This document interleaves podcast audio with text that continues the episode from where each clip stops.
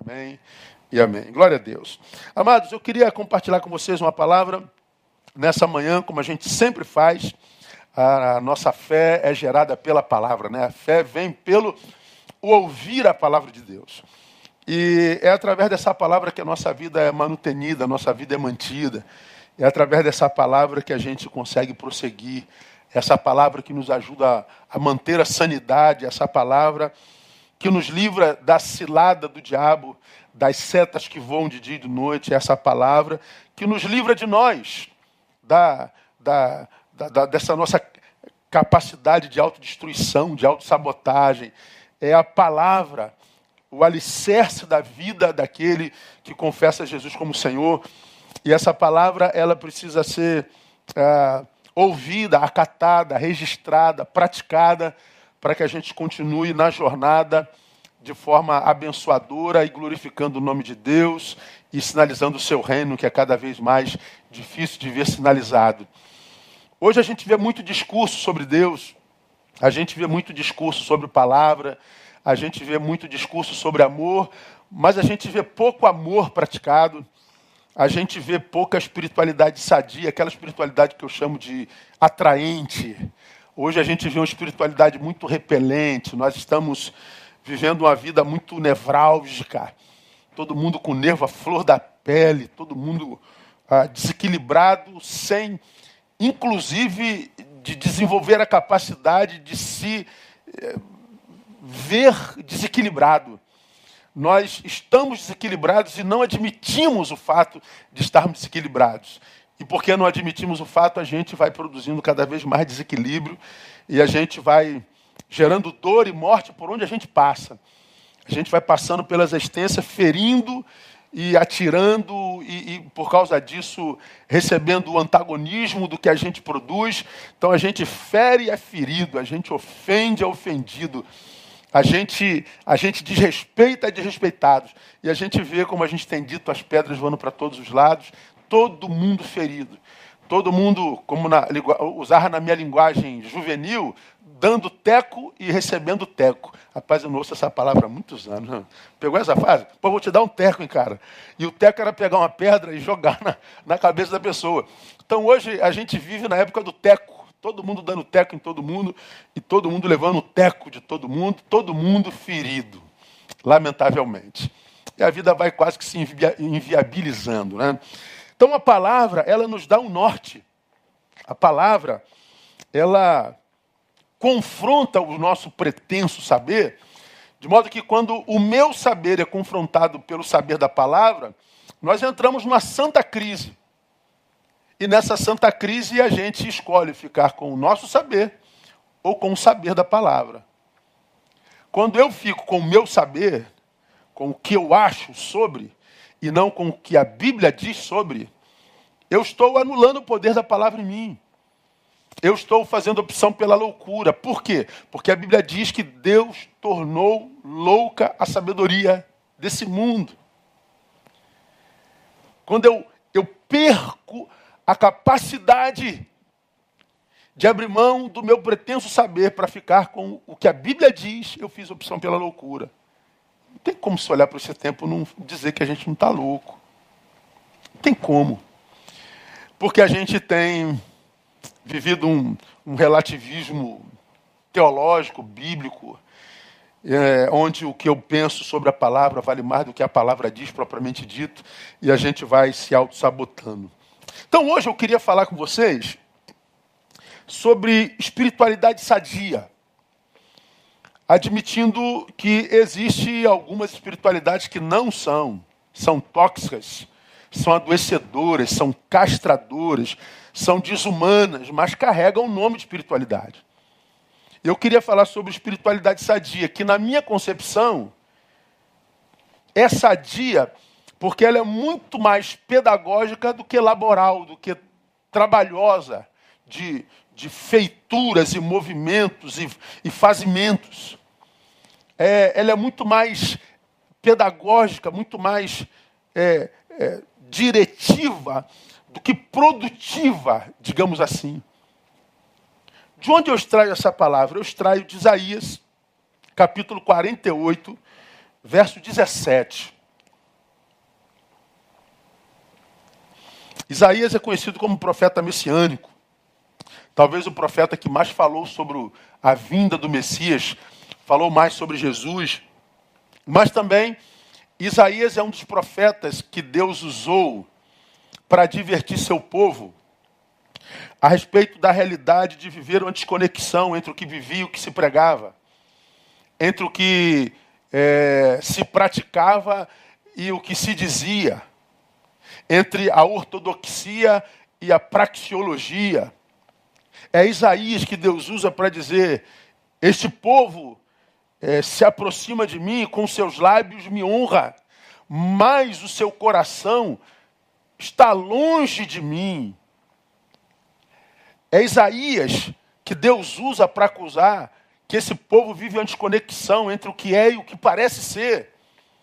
É Isaías que Deus usa para registrar esse texto ao seu povo, e esse texto diz assim: Assim diz o Senhor, teu redentor, o Santo de Israel. E o que que o Senhor redentor, Santo de Israel diz?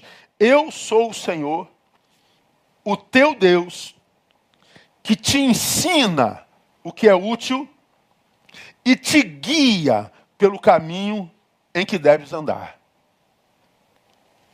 Eu sou o Senhor, o teu Deus, que te ensina o que é útil e te guia pelo caminho que deves andar. Mas aí me permitam ler também o versículo primeiro desse mesmo capítulo, que vai corroborar o que eu disse antes da desconexão entre o que se faz o que se diz, entre o que parece ser o que é, e o que é, entre a praxeologia e a ortodoxia.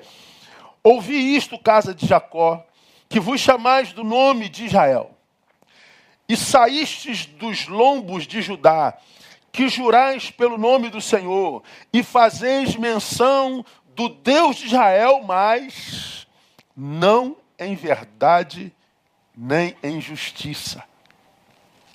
Vê a acusação de Deus sobre o seu povo? Um discurso tal, uma prática completamente outra. O discurso um, a prática completamente distoante daquilo que se diz. Deus acusa o povo de viver uma hipocrisia espiritual, uma hipocrisia existencial.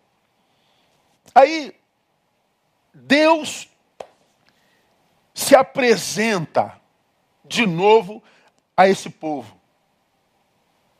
Deus se revela sobre esse povo, a esse povo. E quando ele se revela, como ele se revela? O que Deus é?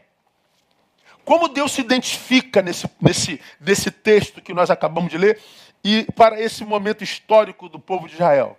Ele se manifesta e se apresenta com dois substantivos. Veja lá. Ele diz: Assim diz o Senhor, o teu redentor ele se apresenta como Senhor e como Redentor. Essa é a identificação que Deus se dá para aquele momento histórico onde o povo vivia uma hipocrisia existencial, uma hipocrisia espírito existencial. Eu sou o Senhor, eu sou o Redentor. Agora pense comigo. O que, que se espera de um Senhor, irmão? Quando a gente pensa, Senhor, do que, que a gente está falando? O que, que se espera de um Senhor? Ora, que ele exerça controle, que ele exerça domínio, que ele seja o regente, que ele estabeleça diretrizes, que ele, que ele reine, que ele controle. E o que se espera de um redentor? O que é um redentor? O redentor é o que efetua a redenção. É o que redime. Redimir é pagar o preço. Redimir é pagar o preço que livra da dívida, que livra da opressão, que devolve liberdade. Redentor é aquele que nos tira do poder de outrem e nos devolve a nós. Deus, como se apresenta o seu povo, eu acho isso aqui maravilhoso, irmãos. Eu acho a Bíblia um negócio extraordinário demais. Ele se apresenta como aquele que nos tirou o escrito de dívida, como diz lá no Novo Testamento, que nós tínhamos para com o pecado. E ele então nos liberta. E ele nos devolve a nós. Eu acho isso legal, porque o Deus redentor, e a gente pode pegar a pessoa de Jesus Cristo para exemplificar isso, quando ele nos liberta do pecado, ele não nos escraviza em seu nome. A Bíblia diz que aquele que comete pecado é escravo do pecado. E diz que o salário do pecado é a morte, mas o dom gratuito de Deus é a vida eterna em Cristo Jesus, nosso Senhor. Então, quando ele nos tira pe do pecado, ele não nos obriga a servi-lo. Quando ele nos redime, ele não nos obriga a fazer dele Senhor. Ele não troca a nossa cadeia. Você era escravo do pecado, agora você é meu escravo. Você servia ao mundo, ao diabo, à carne, agora você vai me servir. Ou seja, ele só está trocando nossa cadeia, ele só está trocando o Senhor que nos controla. Não, ele não é assim. O Redentor nos livra e nos devolve a nós e diz assim: Olha, eu sou o Senhor. E se você quiser servir-me, é livre para fazê-lo, como também é livre para não fazê-lo. Parece que Deus lembra a Israel sobre isso de novo, mais uma vez. Agora, quando eu penso Deus como Senhor Redentor, aí eu começo minhas elucubrações, minhas, minhas questões. Se Ele é Redentor, se Ele é o que livra, se Ele é o que quebra os grilhões, se Ele é o que paga a dívida, por que há tanta gente escravizada hoje? Por que, que há tanta gente que não consegue se libertar de tristezas que se cronificaram no peito? Por que, que há tanta gente que não consegue se livrar de ódio, de mágoa, de amargura? Por que, que há tanta gente que não consegue se livrar de ideologias escravizantes? Por que, que há tanta gente que não consegue se livrar da, de espírito de rebelião? Por que, que há tanta gente que não consegue se livrar das amarras que o impede, ou os impede de, de viver uma vida plena? Por que, que é tanta gente vivendo uma vida absolutamente miserável, irmão? Uma vida que não vale a pena viver. E eu não estou falando só de religião, de não crentes e crentes, porque eu e você sabemos que ah, não crentes e crentes hoje parece que são a mesma coisa. A diferença é que na boca de um tem Deus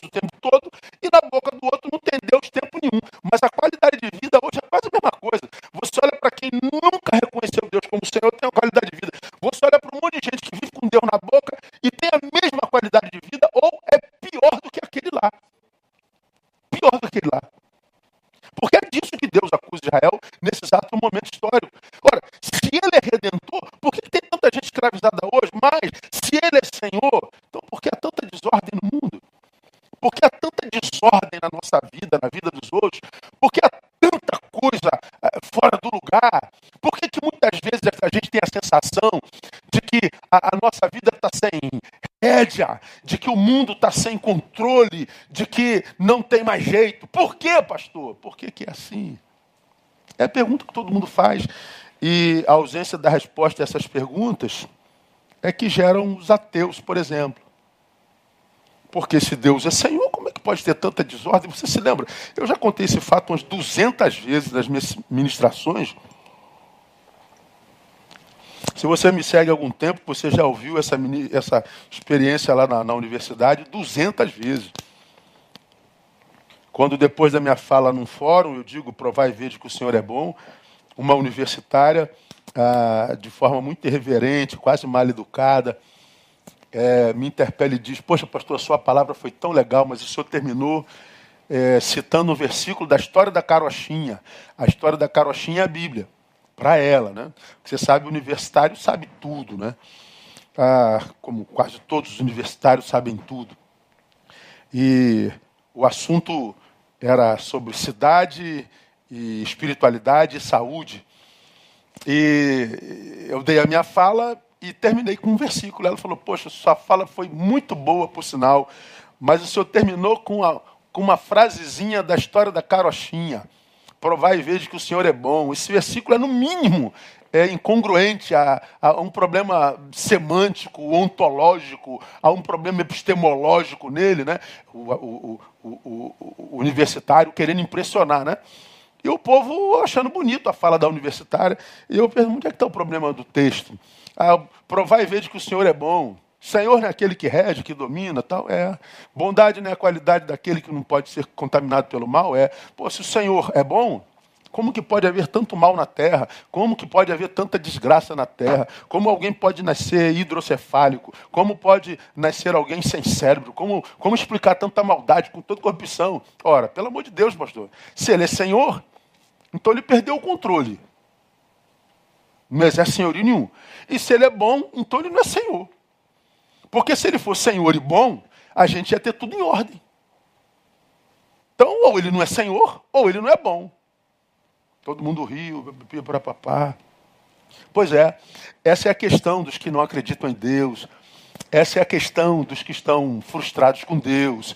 Essa é a questão mor, primais, que não sendo respondida gera apostasia, gera teísmo. Como explicar a maldade diante de um Deus que se diz Senhor? Como explicar tanta gente escrava diante de um Deus que se diz Redentor? E eu respondi para ela com toda educação, engraçado, você não acredita que ele seja Senhor bom por causa da existência do mal? Eu acredito que ele seja Senhor e bom exatamente por causa da existência do mal. E eu perguntei para ela: se o Senhor que é bom fosse acabar com o mal na terra, você ficaria viva? E ela: como assim? Você é plenamente boa? Ninguém é plenamente bom. Pois é, para o Senhor acabar com o mal na terra, tinha que acabar contigo. Tinha que acabar comigo. Tinha que acabar com a raça humana porque todos nós estamos contaminados pelo mal. Mas o Senhor que é bom, não acaba o mal porque Ele é bom, porque Ele ama você e ama a mim. Ora, essas questões, elas precisam ser, de quando em vez, repensada, para trazer à memória o que esse Deus é. Porque muitas vezes nós confundimos esse Deus com com um Deus Papai Noel que nos dá presente o tempo inteiro. A gente confunde esse Deus com Deus guarda-costa, como eu já preguei ah, no passado, que tem que estar nas nossas costas, nos guardando de, de todo mal, de, de toda coisa, inclusive de nós mesmos. A gente muitas vezes acha que esse Deus é um Deus gênio da lâmpada, que a gente esfrega uma lâmpada, sai um Deus azul e diz: peça três coisas que você quiser que eu te realizo. A gente pensa que esse Deus é um Deus playground, é um Deus que torna a nossa vida divertida, um Deus que faz a nossa vida uma vida é, do mundo de Peter Pan, do mundo do nunca. Essa é uma visão completamente equivocada sobre Deus. Se Deus é Senhor, por que há tanta desordem hoje? Se Deus é redentor, por que há tanta gente escravizada hoje? Eu vou dizer para você. Primeiro, porque o poder que esse Deus exerce sobre nós ah, não é sobre nós a priori, é em nós. O poder que ele exerce, guarda isso aí, não é sobre nós, mas em nós. É diferente. Ele não é um Deus tirano, ele não é alguém que não reconhece é, é, o valor daquele sobre quem ele está. Não, quando Deus se relaciona comigo, contigo, ele sabe que há em mim valor intrínseco. Ele sabe que em você há valores dado por, dados por ele mesmo, que, sendo utilizados, nos tornam capazes de sermos gestores da nossa própria vida. Ele nos, é, é, é nos forma e nos dá da sua imagem e semelhança, e portanto sabe que a gente pode caminhar com a própria perna. Ele não vai nos tratar como, como fantoche, porque ele valoriza muito o seu saber em nós, ele valoriza muito a sua imagem em nós. Ele não nos trata com uma, aquele bonequinho que, que, que, que é manuseado pelo seu, pelo seu Criador. Ele não nos fez seres autômatos que ele tem que reger ou dar uma cordinha, a gente vai. Ele sabe do nosso potencial e valor. Então o que, que Deus faz? Ele trabalha em nós quando nós permitimos. Então não cabe, por exemplo, por que, que Deus permitiu que eu chegasse até aqui? Ué, porque você foi com a sua própria perna.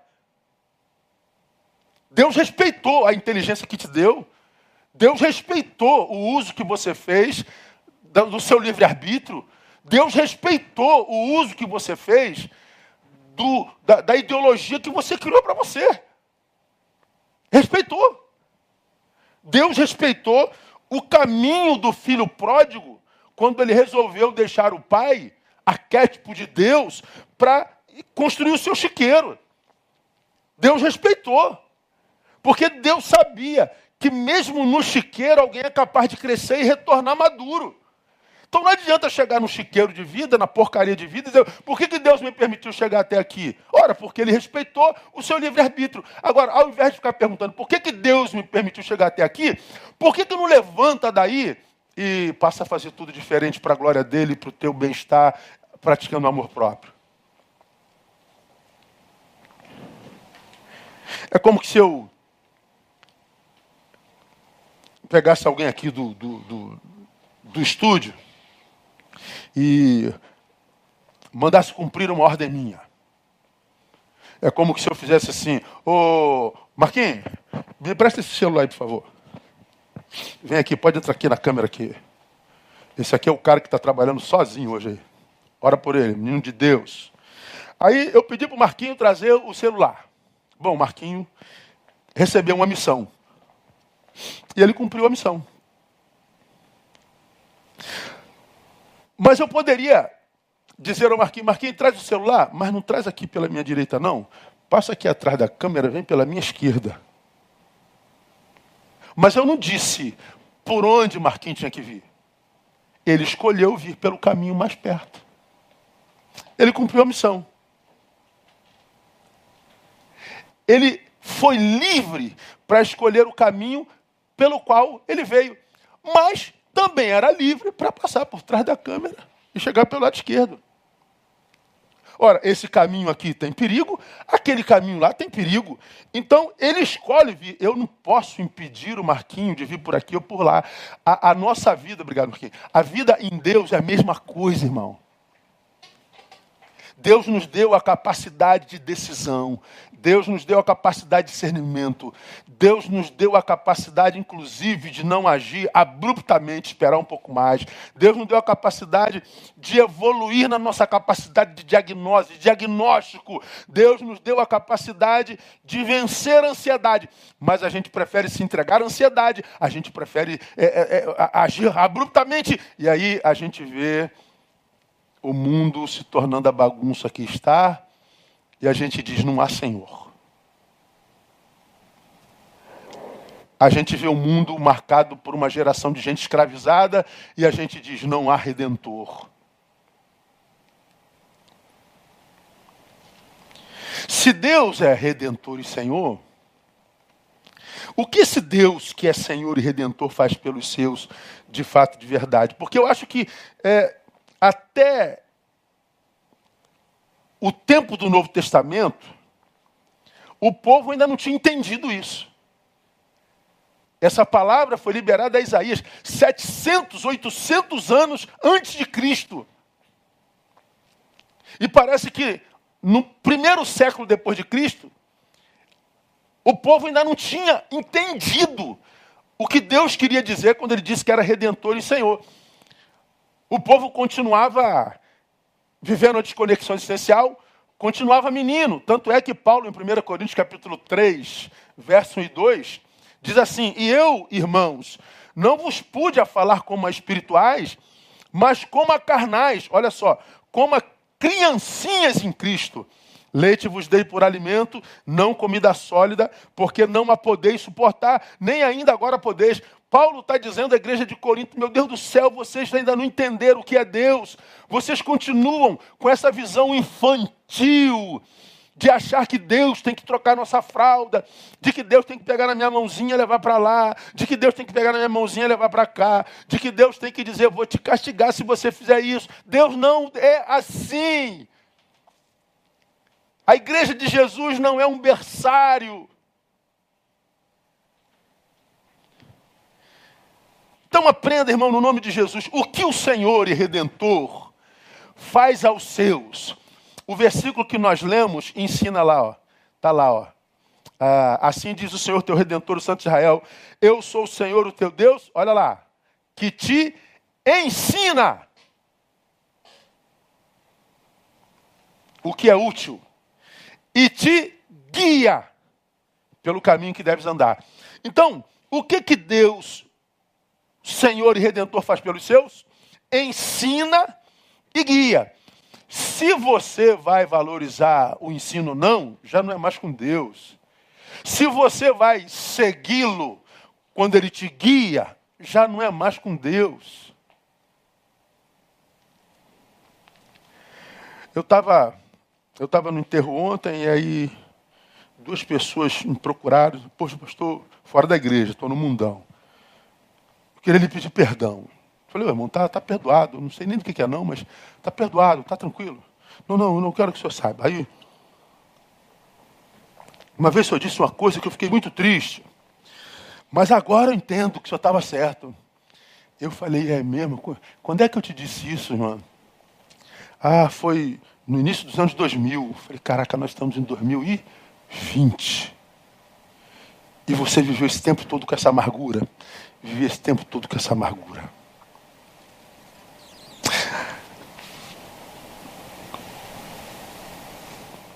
Quanto lugar, exemplo, essa amargura tomou no coração dessa pessoa, impedindo o amor de Deus de agir, o amor de amigos, o amor de irmãos. Quanto que essa amargura no coração privou da graça de Deus, porque a Bíblia diz que a amargura nos priva da graça de Deus. Quanto de, de, de amargura nutrida fez com que tal pessoa perdesse vida preciosa. Mas a amargura que foi, depois de 20 anos, descoberta que não precisava estar lá, foi um erro de diagnóstico. Foi eu que não soube discernir. Pois é, é o que eu tenho dito há 30 anos. O problema é sempre o eu. problema não foi o pai que me disse, o pastor que me disse, a mãe que não amou, o chefe que me humilhou, o que me aconteceu. Eu continuo com Jean Paul Sartre. Não é o que fazem comigo, mas o que eu faço com o que fizeram comigo. Então, quando eu sou alcançado pelo Evangelho, eu sou liberto desse caçador de culpados, é, a respeito de quem eu falo o tempo inteiro. Porque quem não assume suas culpas vira caçador de culpados e achar o culpado fora de mim, não muda o que em mim atrapalha a, a minha existência. Não adianta eu achar culpado. Ah, o culpado foi o João. Ok, achamos o culpado. Mudou o que eu carrego dentro? Não. Então não adiantou achar o João. O que eu tenho é tirar. É, é, que eu tenho é que tirar o que há dentro, porque o que há dentro está me atrapalhando. Então nós vemos uma, uma autossabotagem ampla, total e restrita nesse planeta hoje que gera no sujeito um sujeito incapaz de reconhecer a, a, a, o que ele fez a si mesmo. Então, se o Redentor e Senhor ensina e guia, então aprenda no nome de Jesus. Ele não nos leva até lá, seja lá onde for lá. Ele não nos leva até lá, ele ensina o caminho. Não, não quero vir por aqui, eu quero vir por lá. Vai, filho meu. Se ele ensina e guia, ele não mata a minha sede, ele me dá a pá, ele me dá a enxada para que eu cave o poço.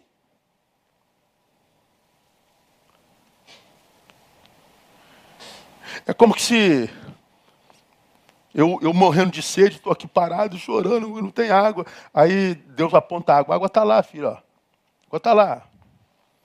A água está lá na frente. Ah, filho, ó, a água está aqui, filho. Oh, meu Deus, eu estou morrendo de, de sede, filho. A água está lá. Ele está apontando o caminho, está me ensinando como chegar lá. Eu só tenho que sair daqui e lá pegar água. Aí eu definho e morro. Deus fez isso comigo, não. Está lá, ó. Tá a, a, a pá, a enxada, cava teu poço, dá teu jeito e cava tua água. Não, mas a gente quer que Deus coloque água na nossa mamadeira. A gente quer que Deus faça por nós. Se Deus ensina e guia, então Ele não me aprova em concurso nenhum, não. Ele me dá sabedoria para poder estudar. Então não adianta eu botar o joelho no chão e pedir a Deus para me aprovar no concurso tal, porque Ele não vai fazer isso. Ele vai me dar uh, capacidade para estudar e reter o estudo. Ele vai me dar capacidade para dizer não às noitadas. Vai me dar capacidade para dizer não aos amigos que estão tentando me tirar do foco. Mas você prefere os amigos do que estudar. Se Deus ensina e guia, então Ele não nos dá uma casa, Ele nos dá um projeto e disposição para trabalhar a fim de conquistá-la. Ele não cura a priori, Ele ensina como viver equilibradamente para que a gente adoeça o menos possível. Ele nos dá amor próprio para que eu durma o tempo que eu tenho que dormir, para que eu me exercite no tempo que eu tenho que exercitar, para que eu coma é, de forma equilibrada, para que eu equilibre trabalho e lazer. Ele me capacita para dizer não, ele me capacita para dizer sim. Então ele me dá uma vida equilibrada de modo que a gente adoece o mínimo possível. Porque não tem como adoecer porque a gente é carne que está morrendo. Mas dá para adoecer menos se a gente tem desenvolvido nossa capacidade de autogestão. Então ele não advoga a nosso favor, ele enche a nossa boca de sabedoria, segundo Lucas capítulo 21. Ele não faz, ele ensina a fazer. Eu estava num, num, numa reunião essa semana, um seminarista me perguntou, pastor, como é que é a sua vida devocional? Quanto tempo por dia o senhor ora e lê a Bíblia? Eu falei, eu não sei não, cara, eu não, eu não tenho essa metodologia quadrada, cartesiana de vida devocional. Eu me lembro, eu fiz essa mesma pergunta quando era garoto, estava no início do ministério, a Russell Shedd. Russell Shedd é uma lenda entre, entre os evangélicos brasileiros, faleceu há pouco tempo, e já teve aqui na nossa igreja no passado. Foi considerado um dos maiores teólogos do Brasil em todos os tempos. Aí a gente estava num, num, numa conferência com o Shed, lá no Seminário do Sul. Aí eu perguntei, pastor Shed, quanto tempo o senhor, o senhor faz devocional? Ele falou assim, pouco tempo, meu filho. Eu acordo às 5 horas da manhã, tomo meu café, vou para o meu escritório, pego minha Bíblia e saio lá por volta das 10 horas da manhã.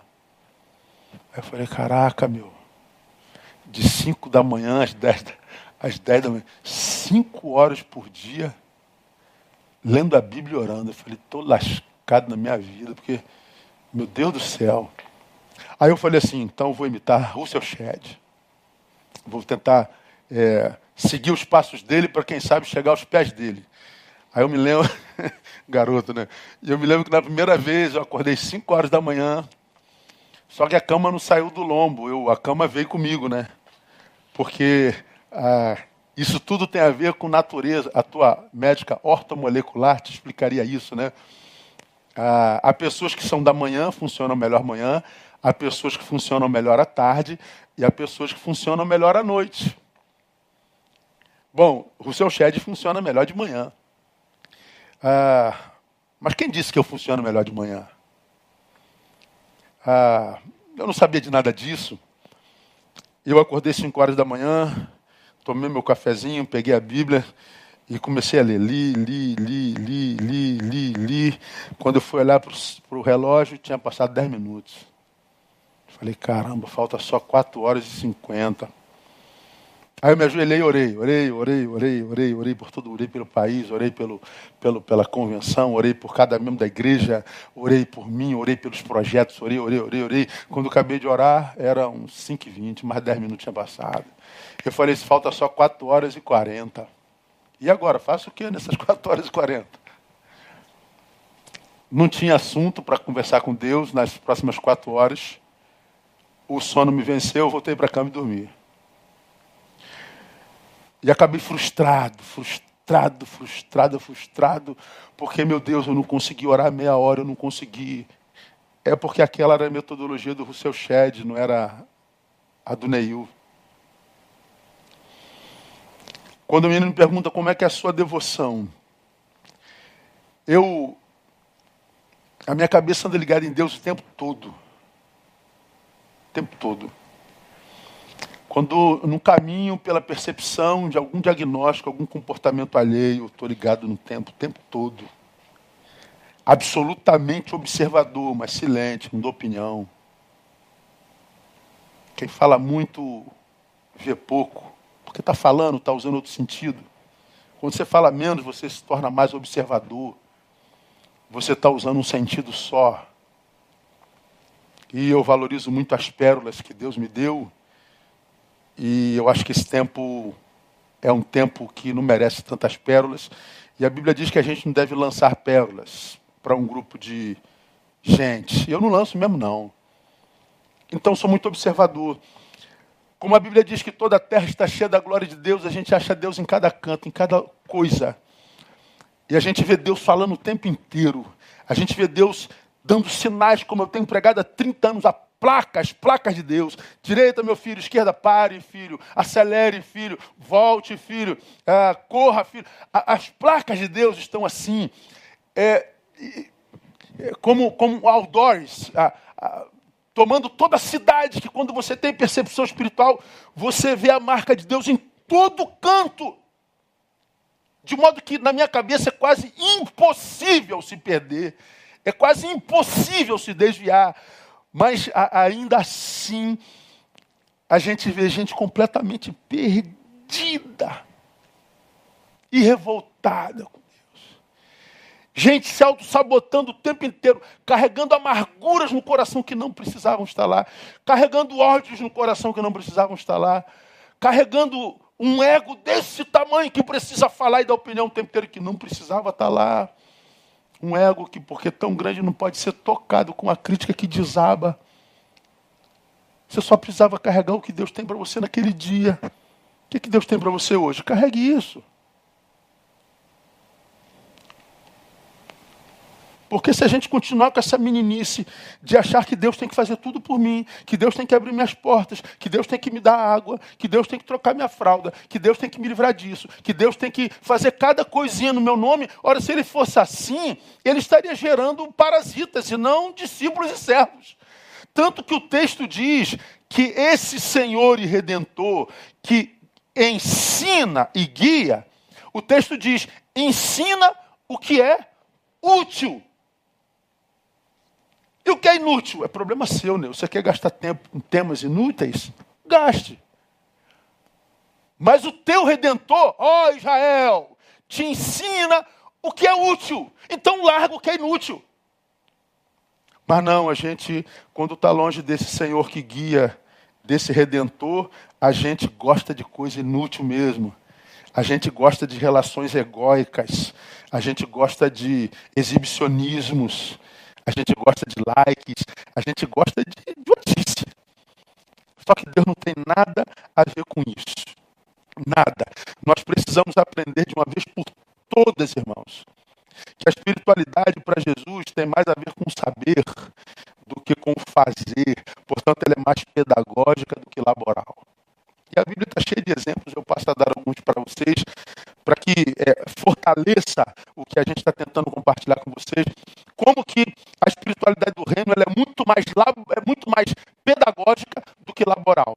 Veja só, no convite ao pecador, por exemplo, você vai lá em Mateus 11, 28 e 29, é, nós vemos o Senhor dizendo assim: Vinde a mim, todos vós que estáis cansados e sobrecarregados, eu vos aliviarei. Aí a gente, como você já me viu pregar especificamente sobre esse texto, a gente diz assim, pô, quem é que não está cansado? Quem é que não está sobrecarregado? Irmãos, eu estou, nesse final de ano, já me arrastando. Já estou com dificuldade de conectar frases. Ano absolutamente cansativo. Quem é que não está cansado? Quem é que não está sobrecarregado? Pois bem, ele está dizendo, vinde a mim. Aí o que, que acontece? eu sobrecarregado, você sobrecarregado, o mundo sobrecarregado, vem até Jesus e para. E diz assim: agora ele vai mandar o alívio. Não, mas o convite não termina aí.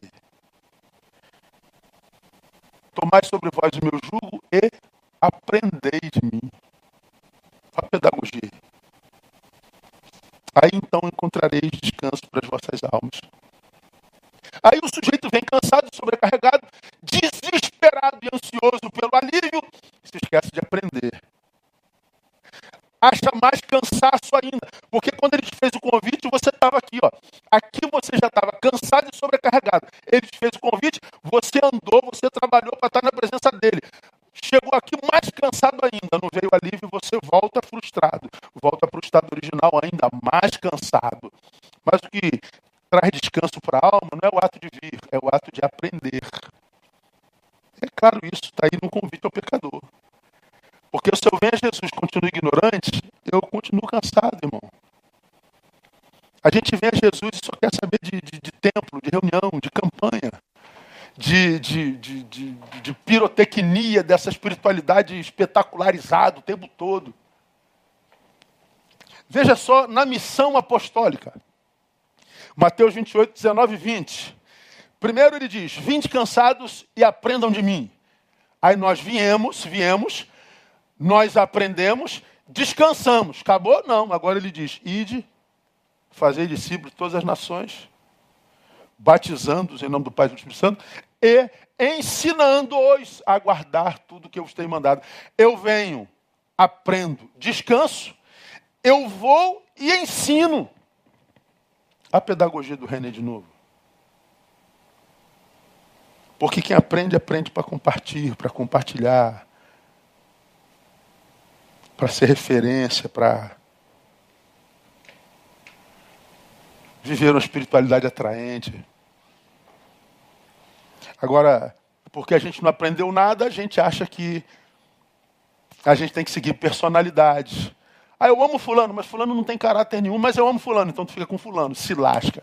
Ah, eu não vou muito com a cara de Beltrano, mas Beltrano é uma referência de homem de Deus, é um homem sábio. Ah, mas não vou com fulano. Aí você abre mão do fulano porque o fulano é preto, porque o fulano é branco, porque o fulano é gordo, porque o fulano é flamenguista, porque o fulano é vascaíno, porque o fulano é isso. Ah, eu não gosto dele. Aí você fica com no teu achismo e abre mão do saber. Cara, é uma, é uma, é, meu Deus do céu, uma insanidade que eu não consigo entender mais. Eu estou passando aí dessa época, eu não consigo mais entender essa época. Eu não entendo.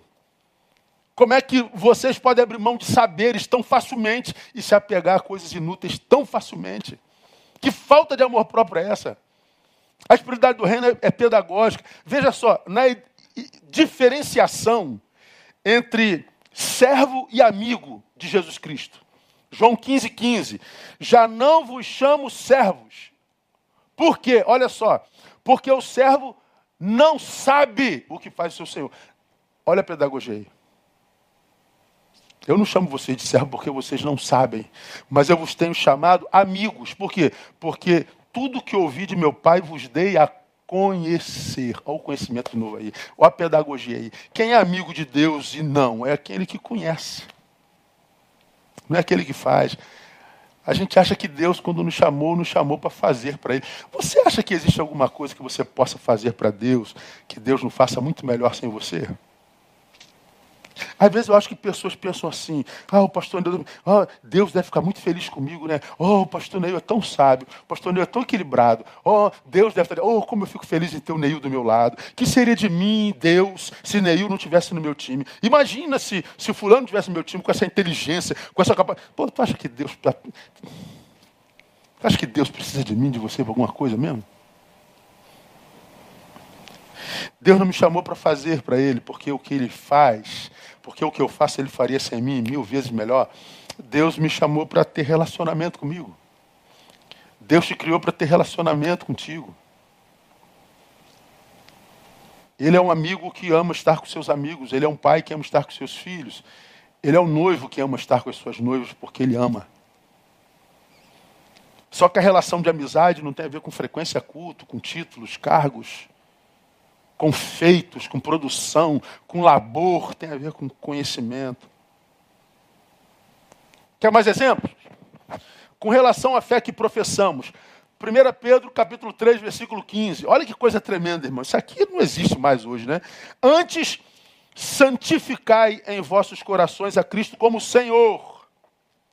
E estai sempre preparados para responder, detalhe, com mansidão e temor a qualquer que vos pedir a razão da vossa fé.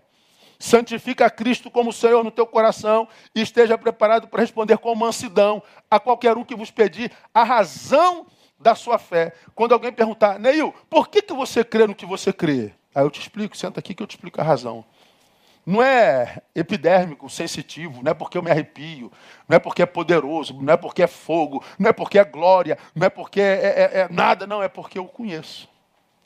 E eu acho legal nesse texto de 1 Pedro 3,15, é que ele diz, preparado para responder com mansidão. Por que com mansidão? Porque quem não tem recurso, soca a mesa, se impõe com grito. Quando a Bíblia diz responder com mansidão, a qualquer que vos pedir a razão. Por quê? Porque a, a, a fé do Cristo é racional, não é sensitiva. Aqui eu lembro que eu já lhes preguei também mais de uma vez. Pessoas que não têm essa fé racional, madura, sofrem porque não estão sentindo a presença de Deus. Pastor, eu não estou sentindo a presença de Deus. Pastor, Deus não está comigo porque eu não estou sentindo. Mas qual é o, qual é o crivo para estabelecer a presença de Deus ou a ausência de Deus? Para essas pessoas é a sensação.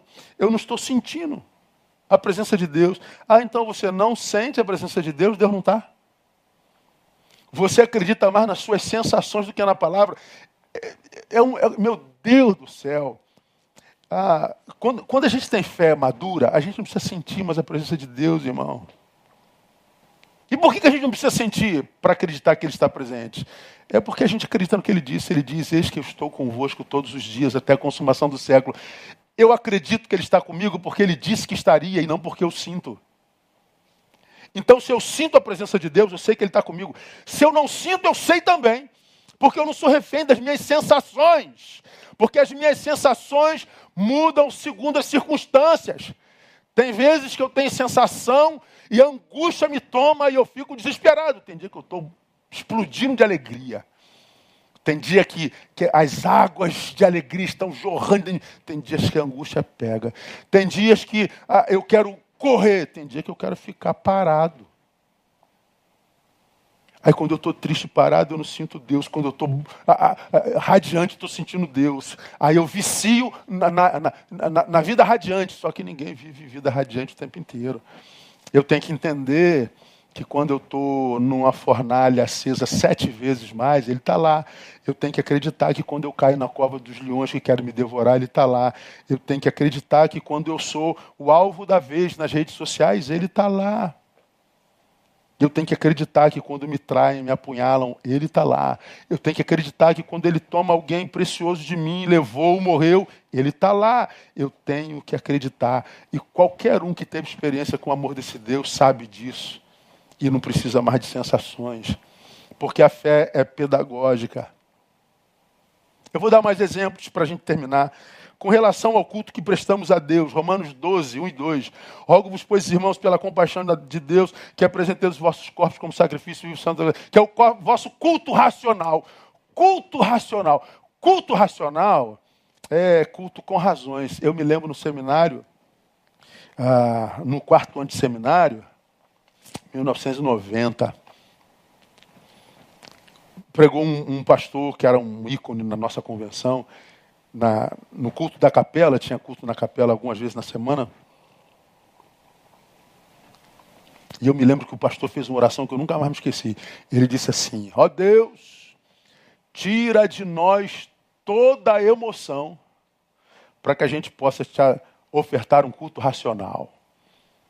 Quando ele disse isso, eu abri os meus olhos e não disse amém. Falei, está amarrado em nome de Jesus. Se Deus tira a minha emoção, eu morro. Nós somos 80% de emoção, 20% de razão só. Nosso cérebro não é todo desenvolvido, não. Depois da queda, Deus bloqueou para que a gente não fizesse besteira, né? Depois que a gente comeu da maçã, do conhecimento do bem e do mal, imagina essa mente toda desenvolvida 100% a serviço do mal, caída. Então Deus bloqueia a nossa capacidade. Nosso cérebro funciona só uma partezinha dele. Graças a Deus por isso. Aí o pastor tira toda a nossa emoção. Porque na cabeça do pastor, culto racional é culto sem emoção. É culto sem lágrimas, é culto sem sorriso. É culto de postes. É culto cerebral. Não é celebração, é cerebração. Equivocadíssima. Ontem nós estávamos no sepultamento do Ivan e suas filhas estavam sobre o corpo do seu pai querido, chorando muito. Sabe por que, que elas choravam sobre o corpo do pai? Porque elas estão absolutamente equilibradas em sua razão. E é porque elas estão absolutamente equilibradas em sua razão, que elas têm a percepção do tamanho da perda que tiveram. E porque têm a percepção da perda que tiveram, que elas choram. Então a lágrima é o, o, produto mais verdadeiro da, emo, da, da razão na qual elas estão. Aquela lágrima não é produto só da emoção. É produto da razão que lhes revela o quanto elas perderam. Elas estariam fora de si se elas estivessem rindo se ela estivesse dizendo, estou sentindo nada, pastor. É mais um pai que morre. Aí elas estariam fora da razão dela. Então, quando a Bíblia diz culto racional, não é culto no qual não possa chorar. Quem nunca chorou na presença de Deus, irmão? Bem-aventurados que choram, principalmente na presença de Deus, porque não perderam sensibilidade. É o que o texto está dizendo. Como é bom a gente se alegrar na presença de Deus, como é bom a gente dançar na presença de Deus. Que nos julguem, mas é bom é, se divertir na presença de Deus. Mas o texto está dizendo, faça isso de forma justificável. Por que, que você está me prestando esse culto, filho meu? Qual a razão do teu culto?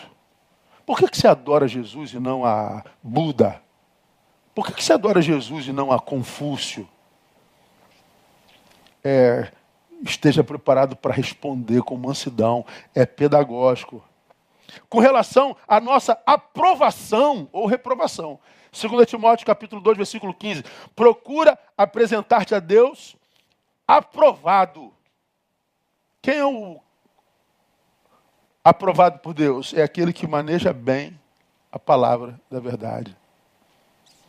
Não é aquele que fala língua estranha, não é aquele que faz campanha, não é aquele que, que é, é, sequestrou a própria humanidade, não é aquele que se privou de tudo, de todos, mas é aquele que maneja bem a palavra de Deus. Então hoje nós temos uma, uma geração de crentes que é muito discurso, muito ideológica, mas sabe nada de Bíblia. Porque não lê a Bíblia. E sabe que não lê a Bíblia. Mas a impressão que imprime sobre a Bíblia, para ele é quase irrefutável. Não, a Bíblia diz isso, mas eu acho que não é assim. Pois é, ele fica com o que ele acha e não com o que a Bíblia é. Com relação à nossa destruição e fracasso. Oséias 6,4, ou melhor, 4,6, nós vemos o Senhor dizendo: meu povo está sendo destruído porque lhe falta conhecimento. Poder, ah, a gente vê o poder de Deus manifestado no seu povo o tempo todo. Unção, ninguém pode falar que a unção de Deus não jorra entre nós seu povo na terra. Que o seu fogo não está entre nós, que a sua alegria não está entre nós, que a sua manifestação não é real. Isso é inquestionável. Mas ele está dizendo: você pode ter poder, fogo, glória, cura, choro, alegria. Tem conhecimento? Não. Então você vai ser destruído com poder, com fogo, com glória, com alegria, com tristeza, porque é o conhecimento que me livra da destruição, que me livra, me livra do fracasso. Agora, se ele ensina e guia, por que tantos perdidos mesmo, irmão? Porque o ensino a direção que ele dá, ele faz para quem está disposto a aprender o ensino. Para quem está disposto a reter o ensino. E para ensino, requer-se tempo, dedicação e esforço. Alguém me perguntou essa semana assim, pastor, o meu maior sonho é me tornar uma, uma mulher sábia. Como é que a gente faz para se tornar uma pessoa sábia? Ainda não respondi, vou responder ainda. É, o caminho da sabedoria é um longo e eterno caminho. É um, é um movimento ininterrupto de busca dele. Requer tempo, dedicação, esforço. O saber em hipótese alguma, nos vem por osmose. As pessoas fazem assim, cara. A gente pega, a gente pega a Bíblia, né? Aí dorme em cima dela, acorda com tudo na cabeça. Igual aquele filme Matrix. O, tinha o Neil lá, meu xará, né? Ah, ele só não era tão bonito quanto eu, né? Keno, Keno, Keno Reeves. o cara botava um negócio na cabeça aqui, deitava na cadeira, aí o cara botava lá, o, o coordenador lá, é, conhecimento de egiptologia. Aí baixava o programa e ele acordava egiptólogo. Conhecimento de artes marciais, ele acordava mestre de karatê. É, não, não é assim, conhecimento não é assim. Conhecimento é um caminho longo. Pois é, mas a gente quer ser sábio, mas não gasta tempo com o ensino. A gente não gasta tempo com a palavra. A gente prefere os arrepios, a gente prefere, prefere os jargões, a gente prefere a, a, os movimentos, as movimentações. A gente prefere os ossos secos se movimentando. Ossos secos se movimentando, segundo Ezequiel, não é vida, né? Tem que soprar fôlego de vida. Sabedoria requer trabalho. Portanto, ah, cuidado com essa fé descartável e cronológica que a gente vê hoje no Brasil afora. Busca aprofundamento de raízes. Só cresce para cima quem cresce para baixo. Sem raiz, sem crescer para baixo, não há crescimento para cima. Então, cuidado com essa fé descartável. Há um perigo, irmão, sem precedente em ser ministrado por essa salada de ministrações opostas que existe na igreja evangélica. Um dia eu estou aqui ouvindo Neil Barreto, outro dia eu estou lá ouvindo o apóstolo, não sei das quantas, que, que, que fala que tem um anjo na cadeira no início do culto. Aí daqui a pouco a gente está. Meu Deus, é uma salada espiritual quase que insana. E os crentes vivem como crentes macacos de galho em galho, comendo de toda fonte, bebendo de toda a fonte. Chega uma hora que já não sabe mais quem é e está decepcionado e frustrado com Deus, quando na verdade Deus não tem nada a ver com isso. Ah, cuidado com essa fé cronológica ah, que, que, e, e descartável. Mas zele mais por aqueles que você constitui mestres sobre a sua vida. Se a fé vem pelo conhecimento, a gente precisa de mestres. Cuidado com aquele a quem você tem constituído Mestre, meu mestre é Jesus Cristo. Conversa fiada. Se seu mestre fosse Jesus Cristo, você lia a palavra de Jesus Cristo todo dia. E você sabe que não lê. Ah, eu amo a Jesus Cristo. Se amasse, leria a sua palavra. Então, ao invés de você acreditar num jargão, acredita na prática. Eu digo que amo a Jesus Cristo, mas não toco na sua palavra. Não, não ouço ele falando. Se a, espiritualidade, se a espiritualidade de Deus é sobretudo pedagógica, zele por aquele que ensina. Por quê? Porque Satanás certamente tem muito interesse no ruído entre você e teu mestre. Entre o que te ensina e você que é ensinado. O ruído entre mestres e discípulos é um, é um prato cheio do diabo. Por quê? Porque o ensino não chega lá. E a ignorância gera o prato perfeito para ele matar, roubar e destruir. Então, cuidado com aquele que você constitui mestre. Por último, irmão, entregue-se, sobretudo, ao mestre dos mestres. Porque nós lemos Isaías 48, 17. Assim diz o Senhor, o teu redentor, o Santo de Israel: Eu sou o Senhor teu Deus, que te ensino que é útil, te guia pelo caminho que deves andar. Agora veja o versículo 18 para a gente terminar. Ah, se tivesses dado ouvidos aos meus mandamentos, então seria a tua paz como um rio e a tua justiça como as ondas do mar. Olha Deus falando para esse povo. Ah, se tivesses dado ouvidos aos meus mandamentos. Ou seja, não deram, né? Foram viver de aparência. Com a sua palavra e com a sua boca me glorificam, mas o seu coração está longe de mim. Manuteniram a meninice, o infantilismo crônico. permaneceram ignorantes, sem espiritualidade pedagógica, e o Senhor está dizendo: se tivessem me ouvido, seria a tua paz como um rio e a tua justiça como onda do mar. Ou seja, a paz é uma realidade, é factível, é mensurável. A justiça é uma possibilidade, mas requer um povo que conhece. Um povo que seja mais do que um povo barulhento, que seja mais do que um povo epidérmico, sensitivo, performático, dicotômico. Requer verdade, uma espiritualidade que conhece, uma espiritualidade que mata a ignorância. Porque o meu povo está sendo destruído porque ele falta conhecimento. Que Deus abençoe cada um de vocês, no nome de Jesus, dando a graça de viverem isso na prática. Que Deus abençoe você com fome. Fome de conhecimento, fome de sabedoria. Que Deus te dê a graça de evoluir na capacidade de autogestão, separando um tempo para Ele, separando um tempo para a palavra. Que Deus te dê a graça de viver a experiência do amor próprio, para que você possa estar com gente que possa ser usada por Deus para te ensinar o que é útil. Porque esse é o tempo do fútil. Esse é o tempo desperdício de vida.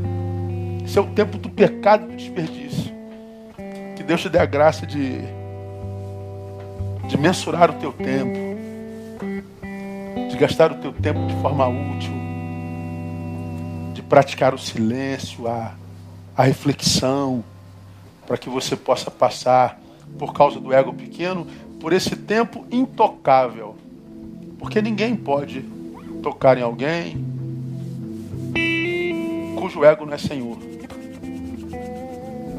Se o Senhor é teu Senhor e teu redentor, você pode experimentar essa paz que flui como o rio. Deus abençoe vocês, amados. A gente vai ficar por aqui, vamos terminar com louvor. A Nath vai louvar o Senhor mais uma vez. Logo mais, às 18 horas, estamos juntos mais uma vez. Palavra tremenda para você pensar e refletir e fazer você melhor. Muito obrigado, Deus abençoe. Que essa semana seja uma semana linda, que, sobretudo, seja uma semana de muito boas notícias. Dá like aí na, no nosso vídeo, mas dá mesmo, gente. Tem 1.600 pessoas aqui, 2.000 pessoas aqui e aparece lá não sei quantos likes, 400 likes. É só botar o dedinho aí, ó, que isso vai lá para cima, lá para o YouTube e abençoa muito mais gente, tá bom? Vamos orar. Pai, muito obrigado por tua esclarecedora palavra. Tua palavra é extraordinária e absolutamente compreensível.